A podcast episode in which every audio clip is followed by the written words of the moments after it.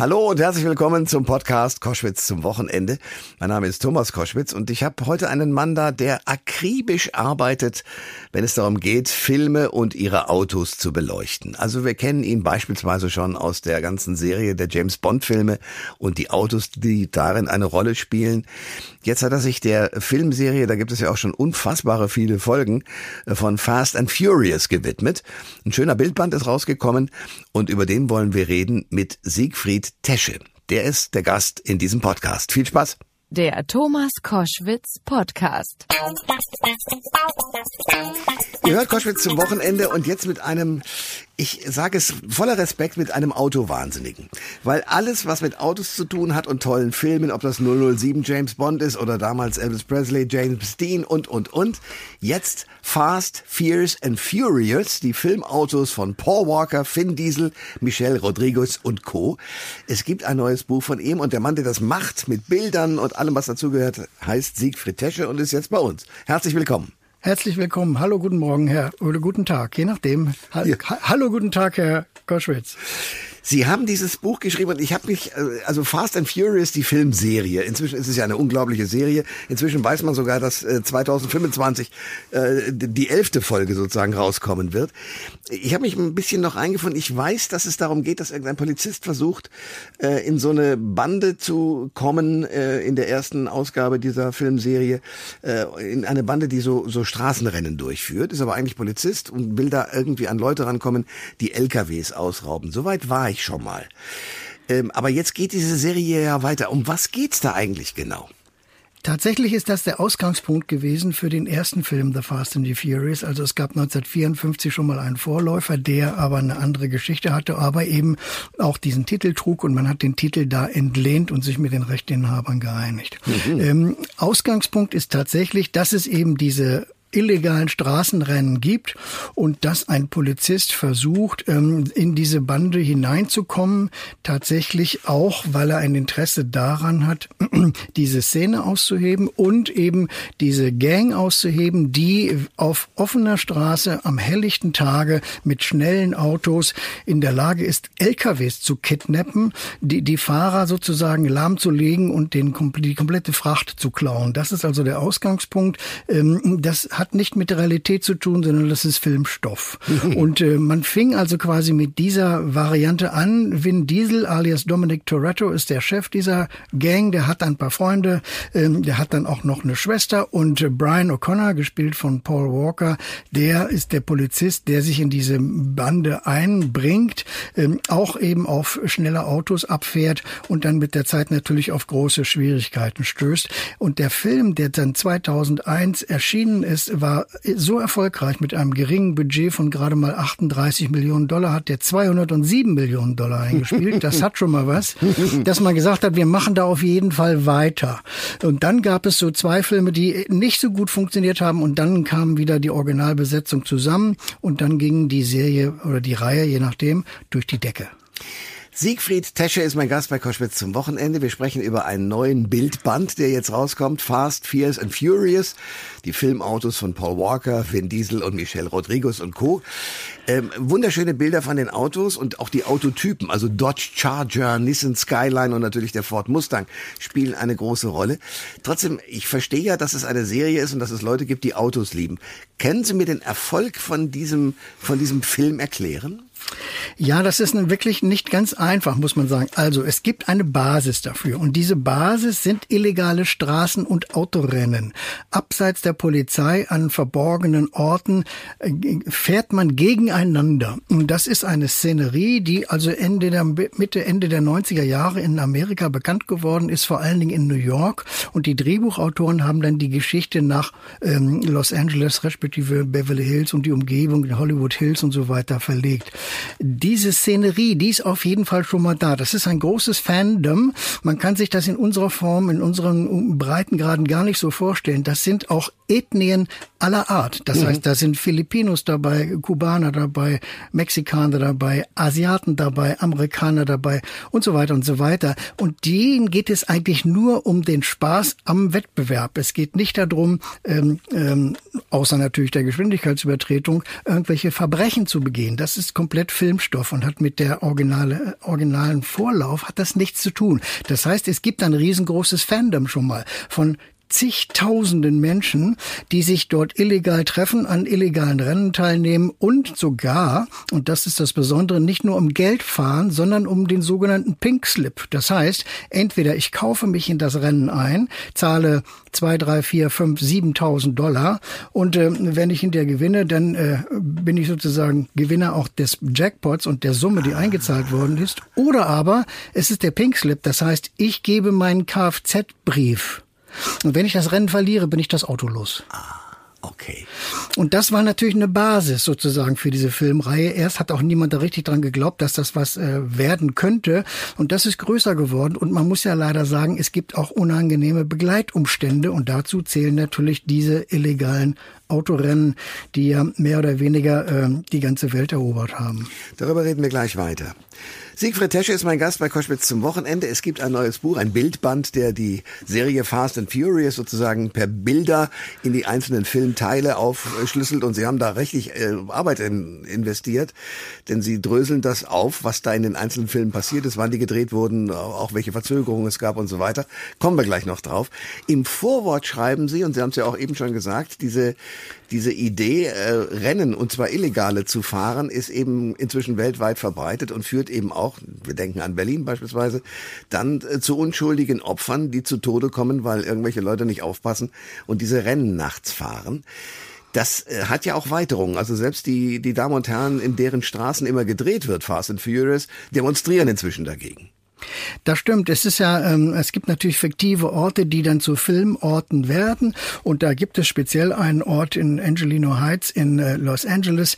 Da gibt es einen Market und Café, das heißt also Toretto's Market und Café, weil die, eine der Hauptfiguren, Vin Diesel, äh, spielt, den Dominic Toretto heißt. Und dieses Market und Café, das gibt es tatsächlich. Das wird dann für die Filmdreharbeiten umgebaut. Und das ist inzwischen so etwas wie ein Kultort geworden für mhm. Rennfahrer, sag ich mal, private Rennfahrer, die, die mit ihren getunten, flachgelegten, verspoilerten Autos mit breiten Reifen dort kommen und auch gerne mal daran vorbeirasen, äh, dort eben Burnouts machen, Donuts, was auch immer. Burnout, um, Burnout ist was? Burnout ist sozusagen, äh, ich bleibe kurz stehen, beschleunige zum vollen, äh, mit voller Leistung, äh, reiße dann den, lege dann den Gang rein und hinten äh, schmiert sich sozusagen das Gummi auf die Straße. Ich verstehe.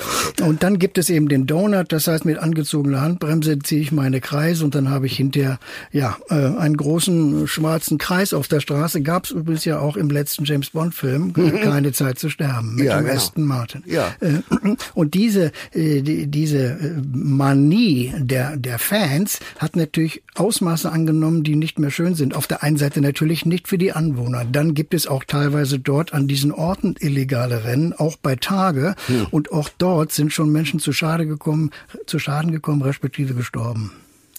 Siegfried Tesche ist Autofan und schreibt entsprechende Bücher, jetzt über Fast and Furious, die Filme. Es gibt unglaublich viele Filme, das habe ich schon gesagt. Also wir sind äh, in diesem Jahr wahrscheinlich an äh, Folge 10 der Verfilmungen.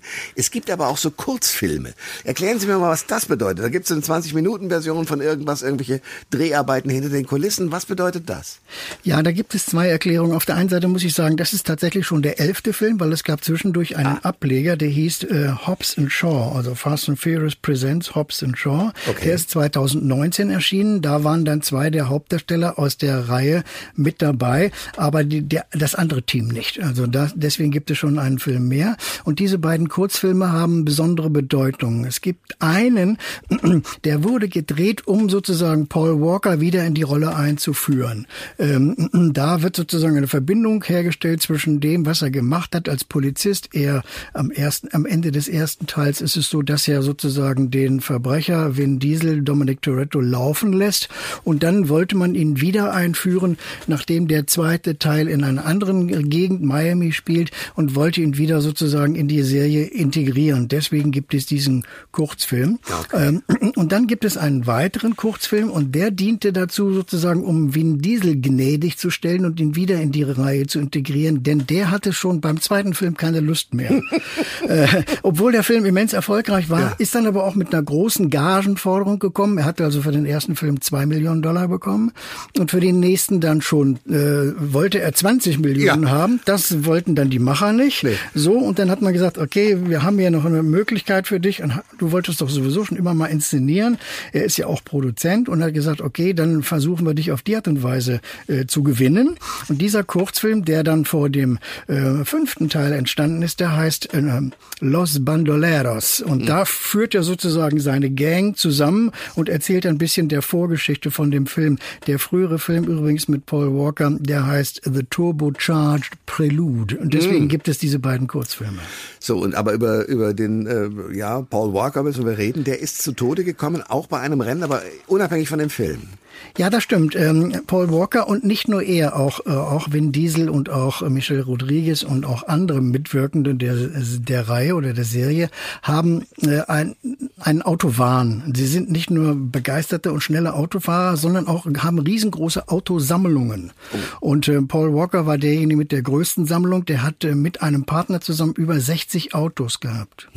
Und eines von diesen Autos war ein Porsche Carrera GT, ein wirklich sehr, sehr teures äh, sehr leistungsstarkes äh, Modell der Firma Porsche. Da gibt es nicht viele von. Und die sind bei einer Wohltätigkeitsveranstaltung gewesen. Roger Roders, sein Freund, äh, die haben übrigens gemeinsam auch einen Rennstall gehabt. Ähm, der ist gefahren, hat dann äh, viel zu viel, viel zu stark beschleunigt und ist in einem Gewerbegebiet von der Straße abgekommen, gegen einen Baum geprallt. Der Wagen ist hat Feuer gefangen und beide sind in diesem Auto verbrannt. Das war am 30. November äh, 2013. Und dadurch, dass es gerade die Dreharbeiten gab für den äh, Film Fast and Furious 7, mhm. gab es also große Probleme. Wurde jetzt der Film abgebrochen? Ja oder nein? Sollte man weitermachen? Es war nur ein Teil der Szenen mit Paul Walker gedreht. Und dann sind auf der einen Seite Special Effects, aber auf der anderen Seite eben auch seine beiden Brüder, Caleb und Cody, die sind dann eingesprungen und mit Hilfe von digitaler Nachbearbeitung sahen die dann so aus wie Paul Walker und der siebte Teil war dann auch der erfolgreichste der ganzen Reihe bislang. Siegfried Tesche ist mein Gast bei Koschwitz zum Wochenende. Wir sprechen über Fast and Furious, die Filme. Wir sprechen darüber, dass es diesen Autowahn gibt, äh, Rennen auch äh, auf privater Ebene, nicht nur auf irgendwelchen Ringen äh, zu fahren. Ähm, wenn man sich die Zeit heute anschaut und Elektroautos und andere Diskussionen so anguckt, ist das noch zeitgemäß? Also ist das sozusagen dann, wenn man es gucken will, unbedingt Nostalgie oder was ist der Motor für die Zuschauerinnen und Zuschauer ins Kino zu gehen für diese Filme? Also auf der einen Seite ist es sicherlich eine Subkultur. Also wenn ich jetzt äh, in meinem Bekanntenkreis mal gucke von Leuten, die jetzt über 50 oder über 60 sind, sage ja, ich habe da mal ein paar Szenen gesehen, aber das hat mich nicht interessiert, weil es ist ja auch sehr gleich und sehr ähnlich. Das stimmt auch. Also man muss sozusagen sich von seiner eigenen Position verabschieden und sagen, okay, hier gibt es Adrenalin-Junkies, die darauf abfahren, dass es tiefer gelegte, flachgelegte, getunte, gespoilerte Autos gibt, die zum Teil so getuned sind, dass sie mehrere tausend PS haben. Ja, irre. Also, unvorstellbar. Also ich habe schon als erste Mal, als ich an mich angefangen habe, damit zu beschäftigen, schon 1000 PS. Das kann doch wohl nicht sein. Da gibt es tatsächlich einen in der Reihe, der hatte 3000 PS. So. so. So. Dann ist es natürlich, sage ich mal, Trash. Das muss man deutlich so sagen. Also früher hätte man B oder C oder D Pictures dazu gesagt. Die, die irgendwie, ja, sag ich mal, bei Tele 5 im Nachtprogramm laufen oder Ja, sowas. bei Kalkofe, die schlechtesten Filme aller ja, Zeiten. Ja, richtig, die würden zu, ja. zu Rütten und Kalkofe passen, auf ja. jeden Fall. Aber es gibt ja diese immense Fangemeinde. Und wenn man sich zum Beispiel auf so einer Tuning-Messe wie in Essen da umschaut, dann ist das, sind das ja für die Götter. Waren Sie da mal? Also sind ich, ja, ja, ich war da mal, ich war da mehrfach. Es gab ja auch, gibt ja auch Riesengeschäfte, die einfach nur davon leben, Autos umzubauen, äh, tiefer zu legen, Spoiler ranzukleben, äh, Lautsprecher einzubauen, damit es richtig wummert. Mhm. Ähm, und das ist ja sozusagen, das sind ja ihre Götter. Deswegen wird das natürlich gemocht. Und Elektroautos, witzigerweise, Bislang hat es das noch nicht wirklich gegeben, aber, weil die machen ja auch nicht so richtig Krach, kommt ja auch dazu, mhm. äh, der Sound spielt eine wichtige Rolle. Aber im jüngsten Film soll es eine neue Variante dieses berühmten DeLorean von Zurück in die Zukunft geben. Ja. Und der ist wohl offensichtlich mit einem äh, Elektroantrieb ausgerüstet. Ob man dem natürlich einen extra, extra Sound gegeben hat, weiß ich nicht, aber der soll da auftauchen. Siegfried Tesche ist Gast bei Koschwitz zum Wochenende. Wir sprechen über die Serie äh, Fast and Furious und über sein Buch, das es jetzt gibt. Ein, ein Bildband, wo man äh, erstens über die ganzen Filme informiert wird und zweitens die ganzen Autos sehen kann und sich daran erfreuen. Äh, Fast, Fierce and Furious, so nennt er sein Buch. Die Filmautos von Paul Walker, Vin Diesel, Michelle Rodriguez und Co. So ist es dann unterschrieben. Ähm, ich versuche mir vorzustellen, wie Sie selber auf diese Autos gekommen sind, weil wir haben ja schon ein paar Mal auch hier bei Koschwitz zum Wochenende miteinander geredet. Da ging es um die James Bond Autos und so weiter. Was fasziniert Sie an Autos? Also äh, sagen wir mal so, bei diesen amerikanischen Autos bin ich tatsächlich eher raus, weil ich sie gar nicht so elegant finde oder auch japanischen Autos in diesem Fall. Da sind ja auch sehr viele hochgezüchtete Japaner dabei, die übrigens immense Summen erreichen. Gerade in diesen Tagen wird einer von den Wagen von ähm, Fast and Furious, von äh, den Paul Walker gefahren hat, ein Nissan Skyline, versteigert bei einem großen Auktionshaus Bonhams. Okay. Und ähm, äh, der Wagen wird jetzt wahrscheinlich am, äh, am an diesem äh, Freitag Mark irgendwie äh, tatsächlich äh, unter, unter den Hammer kommen. Es ist eine Online-Auktion und nach dem Stand von heute, also äh, Donnerstag, steht er bei 880.000 Dollar. da sieht man schon, dass, was das für ein Kult ausmacht und was da, was da für eine, ja, eine Fangemeinde dahinter steht. Ähm, also mein Ding sind amerikanische und äh, japanische Autos gar nicht so sehr. Ich mag mehr Eleganz, also Italiener, Engländer, Klassiker, sage ich mal in der Form. Aber mir ist aufgefallen bei den Recherchen und ich gehe dann immer so zwei, drei Jahre nach vorne, was passiert in 25, 26, 27, 28 und so weiter. Was könnte interessant sein, auch für Leser? Und da ist mir aufgefallen, dass es nach der längeren Pause jetzt eben dieser, diesen Film Fast X, der bei uns Fast and Furious 10 heißt, hm, yeah. Worauf den man ja kommen könnte, dass es der zehnte Film ist, aber eben ist es schon der elfte. Und zum anderen ähm, geht diese Reihe, Reihe in gewisser Hinsicht zu Ende. Denn Vin Diesel hat angekündigt, dass es nur noch einen Folgefilm gibt und dass man dann aufhört. Also war es spannend, sich damit zu beschäftigen. Und ich habe natürlich auch bei den Recherchen herausgefunden, es gibt weltweit kein vergleichbares Buch. Es gab also lediglich so Stuntmen oder auch technische Berater, die sich zu Anfang der Serie nach drei Filmen mal mit diesen Autos beschäftigt haben und dann gesagt haben, was sie so umgebaut haben. Mhm. Aber tatsächlich ist sozusagen seit ähm, 2009 nichts weiter erschienen.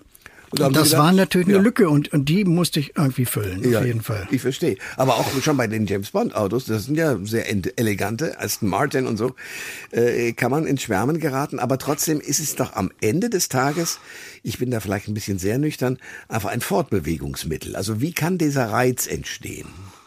Also es ist, glaube ich, so, dass es wie bei James Bond in gewisser Hinsicht auch, man hat James Bond diesen Aston Martin mitgegeben. Na gut, der ist ja auch mal eine Ente gefahren oder ein BMW oder ein Lotus und ja. so weiter, aber man assoziiert den ja mit ihm. Und das ist in der Reihe hier genauso. Also Vin Diesel zählt sozusagen, oder Dominic Toretto, die Figur, ähm, hat einen äh, Dodge Charger oder Dodge Challenger an der Seite. Der ist, ist ein amerikanisches Auto, der ist brutal, hat unglaublich viel Leistung und der passt auch zur Physiognomie von Vin Diesel, der ja früher mal Rausschmeißer war in Clubs, der einen sehr wohl trainierten Oberkörper mhm. hat und der, der eine dunkle Stimme hat und so weiter. So hat man auch sozusagen eine Assoziation zwischen Mensch oder Figur und Auto. Bei Paul Walker waren es dann eben eher die japanischen Autos. Im Laufe der Zeit hat das mal ein bisschen, äh, war das ein bisschen variiert. Aber zum Beispiel auch äh, Deckard Shaw ist eine der Figuren, die dazugekommen ist im Laufe der Zeit, wurde von Jason, wird von Jason Statham gespielt. Und er sagt, ich bin Brite, ich muss ein britisches Auto haben. Und so hat man ihm einen McLaren mitgegeben. Also so ist das immer sozusagen zur Figur passend ähm, mit der mit dem richtigen richtigen Objekt ausgestattet. Aber sind diese Filme ähm, auch was für Frauen oder ist es eine reine, eine reine Männerdomäne? Äh, interessanterweise auf jeden Fall auch was für Frauen. Nicht zufällig gibt es Michelle Rodriguez alias Letty, die eben die Freundin, äh, äh, später ja auch Mutter eines Kindes äh, von Dominic Toretto äh, spielt und dabei ist. Und als das Ganze anfing, so 98, 99 und als äh, über diese Szene berichtet wurde, da war es schon sehr deutlich, dass sehr viele Frauen, äh, vor allen Dingen aus asiatischem Hintergrund an diesen Filmen interessiert sind. Und man sieht bei den sogenannten Race Wars in den Filmen, also diesen Rennen über eine Meile oder einen Kilometer oder sowas, auch immer wieder, dass Frauen dort antreten und gegen Männer fahren und aber auch und auch durchaus erfolgreich sind. Ähm, das ist wirklich eine Subkultur von jungen Menschen aller Ethnien, die äh, sozusagen ganz viel Geld in ihren ehemaligen Schrotthaufen investieren, für 4.000, 5.000 Dollar gekauft und dann für 15.000 oder 20.000 aufgerüstet, um dann etwas darzustellen und etwas zu sein. Und das betrifft sowohl Männer als auch Frauen. Ich habe gelesen, dass es sogar jetzt äh, vielleicht eine Neuauflage gibt, wo weibliche Protagonisten vor allen Dingen vorkommen. Stimmt es?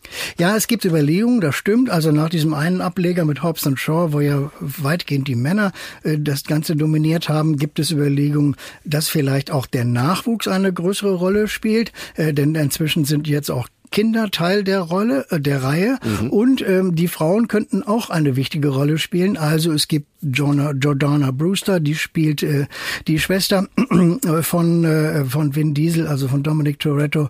Und ähm, dann gibt es eine Widersacherin, das, die heißt Cypher in der Reihe, wird gespielt von Charles Theron. Also, und Laletti natürlich ist auch dabei, also Michelle Rodriguez. Also da sind schon mal drei starke Frauencharaktere. Jetzt ist Brie Larson mit in, der, in dem neuen Film als Tess weiß man noch nicht genau, welchen Part sie da spielt. Also die Anzahl der Frauen ist mehr geworden und es gab immer schon Gespräche darüber, inwiefern es eine Variante gibt. Aber man muss auch dazu sagen, das hat bei anderen Franchises nicht unbedingt funktioniert.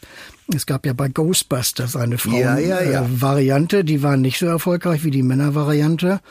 Und auch zum Beispiel bei der Oceans-Reihe, genau. Oceans 11, gab es ja Oceans 8. Und auch diese Frauenvariante war nicht so erfolgreich wie die Männervariante. Also warten wir es mal ab.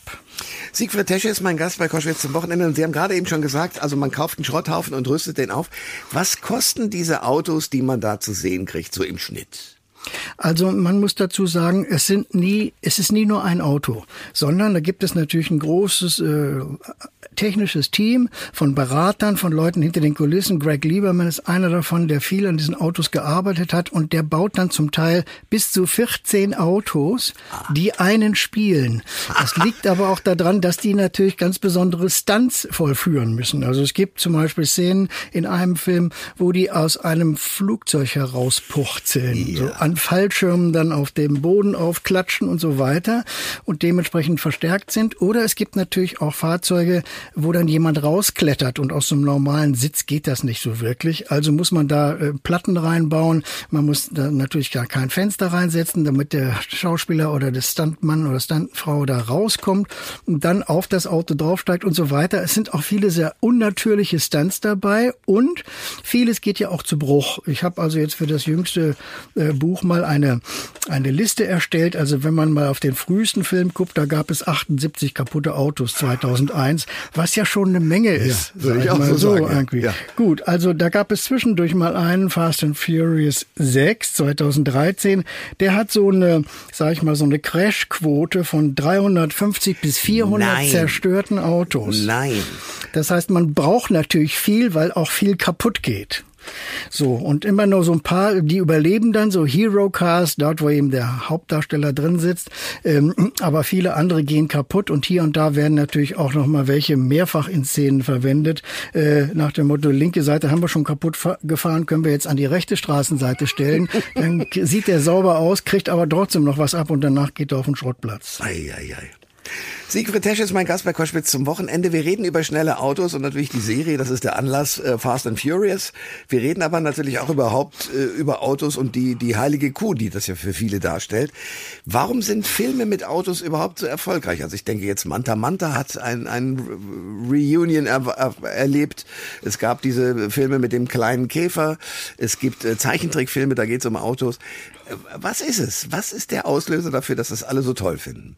Naja, es ist immer noch, glaube ich, eines der, der liebsten Männerspielzeuge. Das ist ein wichtiger Punkt. Also man kann sich mit einem Auto assoziieren. Viele hängen ja auch an ihrem Auto pflegen den, tunen den vielleicht ein bisschen und wenn es nur, sag ich mal, Aufkleber sind oder vielleicht ein Fuchspanz an der Antenne oder, oder ein besonderes Autoradio oder eine tolle Soundanlage, da gibt es schon mal so eine persönliche Beziehung. Ähm, dann haben ja meiner Meinung nach Autos auch außer denjenigen, die man jetzt liest und nach drei Jahren wieder zurückgibt, so eine Art von Seele und Persönlichkeit, weil man hat da drin was erlebt. Mhm. Äh, der, der tolle Käfer ist ja auch deswegen ein Erfolg geworden, weil es menschelt, das Auto. Das beschützt ja ein bisschen den Besitzer und, ja. und, äh, und versucht eben ein paar andere aus einem Rennen herauszukicken und so weiter und ist da ganz erfolgreich.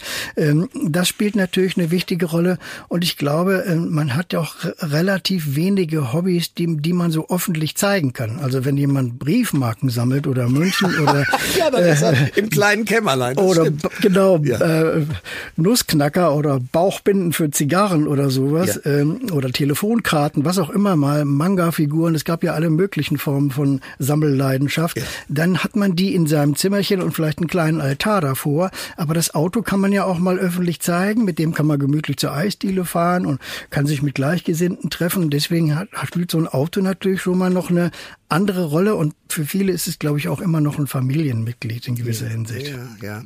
Ich versuche mir vorzustellen, wie das in der Zukunft ist. Sie sind ein schlauer Mann, Herr Tesche. Das heißt mit anderen Worten, Sie werden auch dahin geguckt haben. Ähm, wie entwickelt sich das mit dem Auto weiter? Also das Elektroauto haben wir schon angesprochen.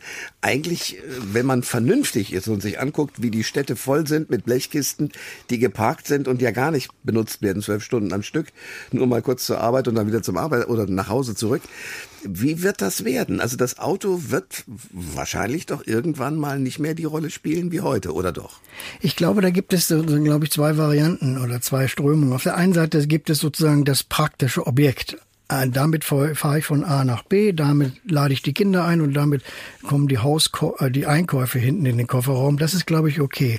Und das andere ist, glaube ich, eher das leidenschaftliche Objekt. Also das, mit dem ich mal am Wochenende einen Ausflug mache, indem ich vielleicht auch Oma besuche oder was auch immer, oder indem ich sozusagen zum Baggersee fahre oder zur Eisdiele oder so, mit dem ich mich auch ja ähm, zeige und was ich auch stolz präsentiere, während das andere eher so der, der Last- und Familienesel ist. und es gibt, glaube ich, immer noch diese emotionale Bindung und Leidenschaft. Also wenn es dann, sage ich mal, ein kleines bisschen rührt, wenn es ein kleines bisschen Musik macht, in welcher Form auch immer, oder wenn es eine schöne Form hat, ähm, dann wird es auch eher bewundert und, ähm, und man verbeugt sich davor. Also es gibt ja unglaublich viele Oldtimer-Treffen, Oldtimer-Ausfahrten. Es ja. gibt diese äh, großen Messen. Jetzt in Essen war gerade wieder eine. Dann gibt's also Techno-Klassiker, Technorama, Wetterama, wie auch immer. Es vergeht ja kein Wochenende in Deutschland, wo es nicht 10, 15 Oldtimer-Treffen oder Ausfahrten gibt.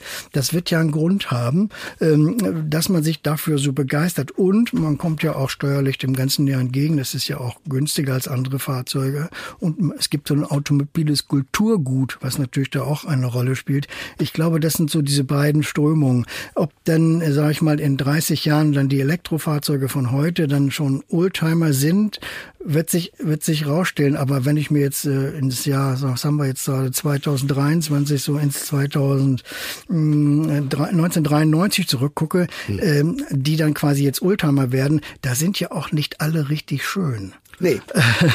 da sind ja auch so ein paar dabei, sagen, was, das ist jetzt schon Ultra? Och nö, also ne? ja. so hat hat irgendwie nichts von Ente oder Jaguar E oder Porsche 356. Ne? Das ist so. Also, es gibt ein neues Buch, Fast, Fierce and Furious, die Filmautos von Paul Walker, Vin Diesel, Michelle Rodriguez und Co.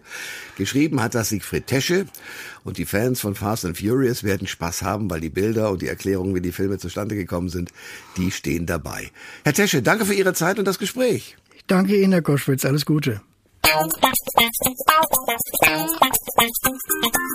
Alle Informationen zur Sendung gibt es online auf thomas-koschwitz.de.